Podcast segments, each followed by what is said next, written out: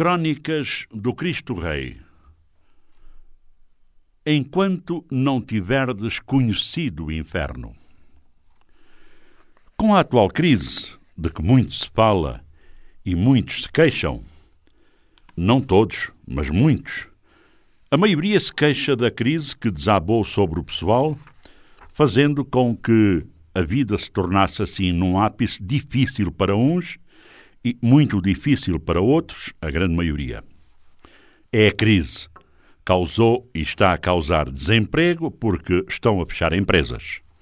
Está a causar falhas ao nível de alguns produtos alimentares, sobretudo aqueles que estávamos ultimamente habituados a comprar nos grandes centros comerciais e que, por via da falha de divisas para importação e porque não eram de produção nacional, acabaram pura e simplesmente.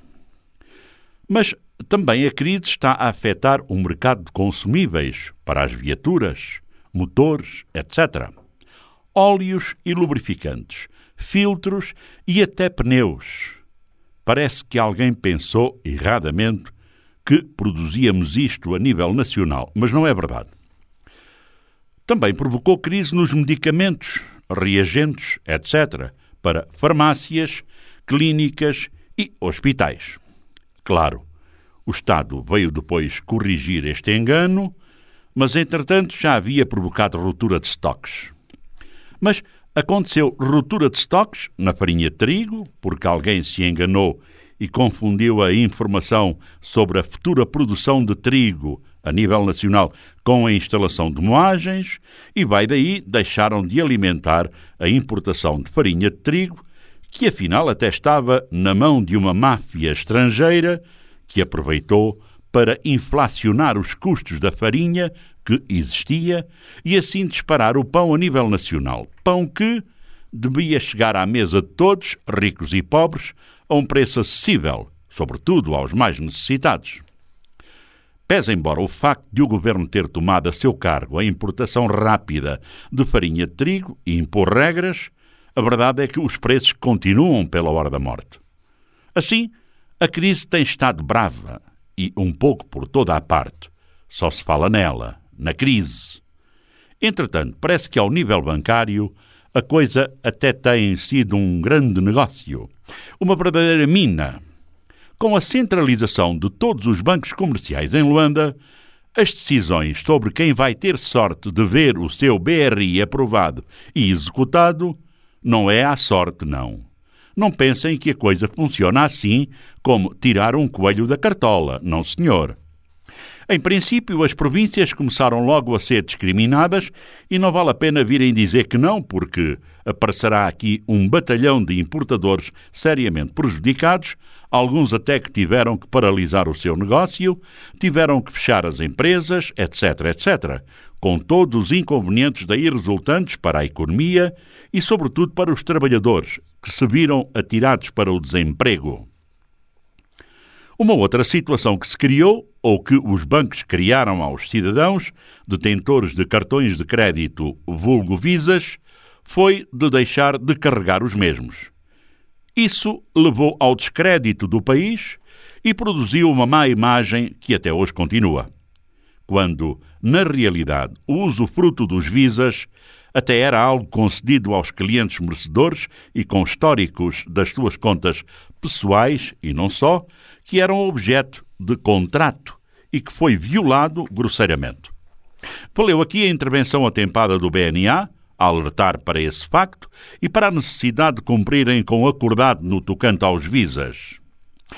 Porque, enquanto as vacas estavam gordas e a dar leite que fartavam, foi um regabof, a pontos de certos indivíduos chegarem a possuir uma centena de visas de débito que mandavam lá para os Arábias e não só, enquanto eles aqui era só carregar para lá sacarem. Sem controle de nada, numa boa, a coisa acabou. Esses ditos empresários de meia tigela desapareceram e nós, os nacionais, ficámos a ver a situação a agravar filhos a estudar fora sem dinheiro, cidadãos penalizados nas suas viagens por questões de saúde ou mesmo a férias, etc, etc. Não seria preciso paralisar tudo, ao ponto que aconteceu, mas que era preciso parar para pôr ordem era. Onde não se conseguiu ainda pôr ordem foi nas divisas. Isto porque as divisas ainda não chegam às províncias. Centralizado em Luanda, o poder de decisão dos bancos e do próprio banco emissor não consegue satisfazer as necessidades do país real, ficando-se mais pela capital. Estamos até em crer que, se fossem criadas condições a nível de cada província e se os valores vendidos semanalmente fossem repartidos equitativamente por cada uma delas, o país talvez não precisasse de tantos milhões de milhões. Por exemplo, a Will era capaz de viver remediadamente com por aí 25 milhões de dólares anuais em matéria de importações, que poriam em movimento pequenas, médias e até algumas grandes empresas que assim pararam e despediram muitos trabalhadores. A verdade é que esta crise tem servido para criar ricos, novos ricos e por aí fora. Refiro concretamente o caso das divisas que aparecem nas quinguilas.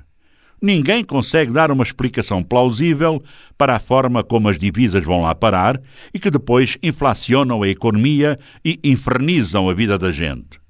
Crise é crise, tudo bem, mas há coisas que foram provocadas aproveitando a crise.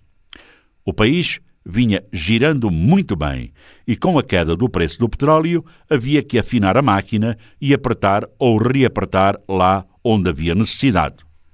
Não seria preciso parar tudo assim, conforme aconteceu, provocando derrocada nas micro, pequenas e médias empresas e também nas grandes.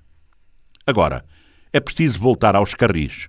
Mas seria bom que tivéssemos aprendido com os erros, que pudéssemos corrigir já os erros a banca centralizada não serve os interesses do país, só serve Luanda e mal. Deixo-vos com um provérbio árabe, por ironia do destino. Enquanto não tiverdes conhecido o inferno, o paraíso não será bastante bom para vós. Bom dia.